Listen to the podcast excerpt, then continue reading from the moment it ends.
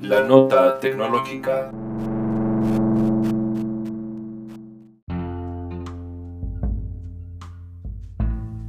¿Qué tal? ¿Cómo están?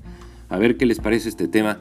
A ver, ¿cuántas personas compran vitaminas, cremas antiedad, comida o bebidas ricas en antioxidantes? Se matan en el gimnasio, se inyectan botox, se quitan, se ponen y demás tratamientos cosméticos o quirúrgicos para tratar de lucir más joven o para tratar de hacer más lento el irrevocable proceso del envejecimiento. ¿Habrá encontrado Ponce de León la fuente de la eterna juventud? Esa fuente en donde solo con bañarse o tomar agua que emana de ella, la juventud le sería devuelta? El deseo de volverse inmortal o que simplemente luzcamos jóvenes o menos viejos ha dominado la mente de mucha gente y ha sido tema para leyendas o historias como la de la novela de Oscar Wilde, El retrato de Dorian Gray. ¿O qué tal la película de Robert Zemeckis, Death Becomes Her? O como la tradujeron en español, La muerte le sienta bien con Bruce Willis, eh, Meryl Streep y Goldie Hawn. Muy buena película, por si no la han visto, rentenla, está en iTunes, eh, también está en, Amazon Prime o en Google, rentela, está muy buena.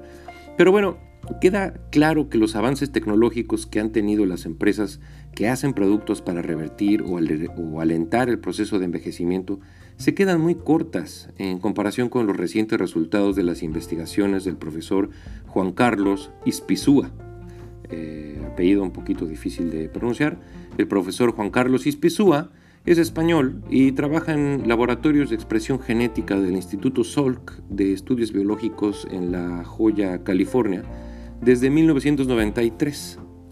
De acuerdo con un artículo que aparece recientemente en el MIT Technology Review, parece que el doctor Ispizúa ha logrado encontrar el elixir de la vida o la fuente de la eterna juventud editando el epigenoma. Oiga, licenciado, ¿pero qué es eso?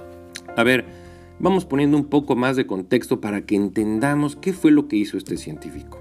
De acuerdo con la National Genome Research Institute, el genoma humano es la colección completa de ADN del ser humano.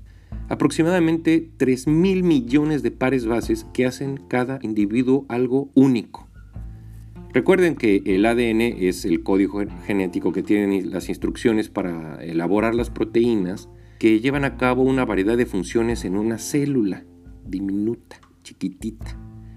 El epigenoma está formado por compuestos químicos y proteínas o, etiquetas químicas, o sea, algo que le dice eh, qué, qué hacer o cómo transformarse, que se unen al ADN y dirigen acciones tales como la activación o desactivación de genes. Es como un switch on-off y el control de la producción de proteínas en células específicas. Cuando los compuestos epigenómicos se unen al ADN, o sea, cuando estas etiquetitas se, se, unen a la cadena del ADN y modifican su función, se dice que ha marcado el genoma. Estas marcas no cambian la secuencia del ADN. Eh, en vez de esto, eh, cambian la manera en que las células usan las instrucciones del ADN.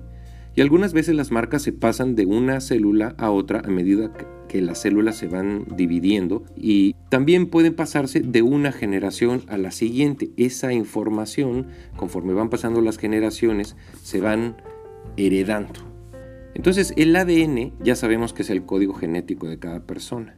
El epigenoma es como la etiqueta que le dice a cada gen qué hacer o en qué convertirse si en pulmón o en una oreja o en un glóbulo rojo o en un lo que sea, ¿no? Dentro del cuerpo y tienen una función diferente. ¿Ya quedó claro? Bueno. Ok, el profesor Ispizúa Belmonte dice, nuestros cuerpos se desgastan debido a la inevitable descomposición y deterioro y que envejecer no es más que aberraciones moleculares que ocurren a nivel celular. Aberraciones, ¿qué tal? Eso está muy interesante. Cada vez que se concibe un nuevo embrión, el código genético se renueva. ¿Cómo le hacemos para quitar o modificar esas aberraciones moleculares en ese código genético? El científico propone que se podrían hacer una serie de cambios en nuestras marcas epigenéticas, que son estos grupos químicos que envuelven al ADN, como lo comentábamos, de una célula, y funciona como interruptores de encendido apagado de genes. La acumulación de estos cambios hace que las células funcionen de manera menos eficiente a medida que envejecemos. Y Ispizú Belmonte, junto con otros científicos, piensan que podría ser parte del por qué envejecemos en primer lugar.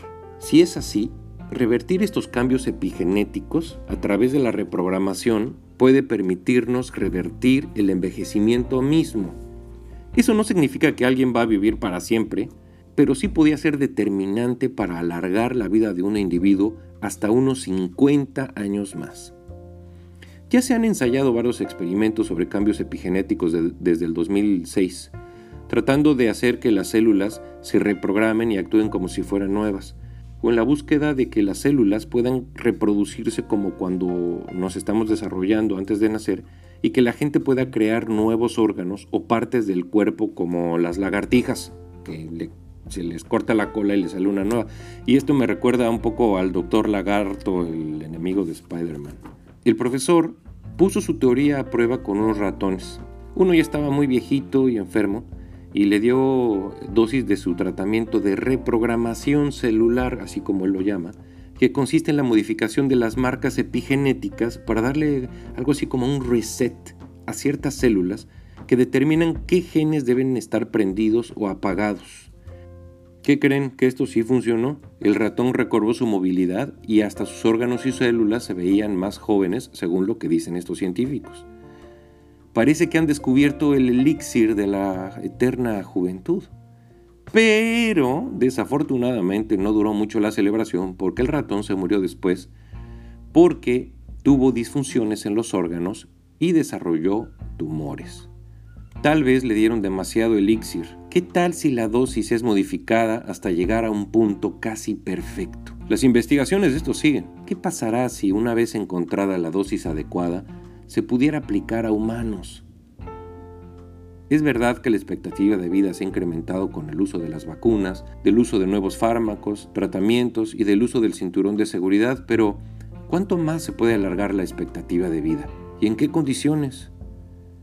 ¿Vivirán los nuevos humanos como ancianos por mucho más tiempo? ¿O seremos solo viejos con órganos renovados? Esto no es ciencia ficción, es una realidad. Y la persona que vivirá hasta 130 años ya está entre nosotros. ¿Quién será?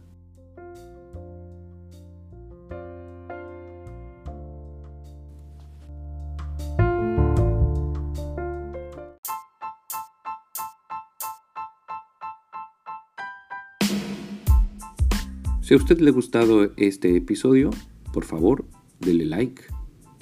Y no olvide compartirlo con sus amistades. Muchas gracias por escuchar. Yo soy Juan Ruizo.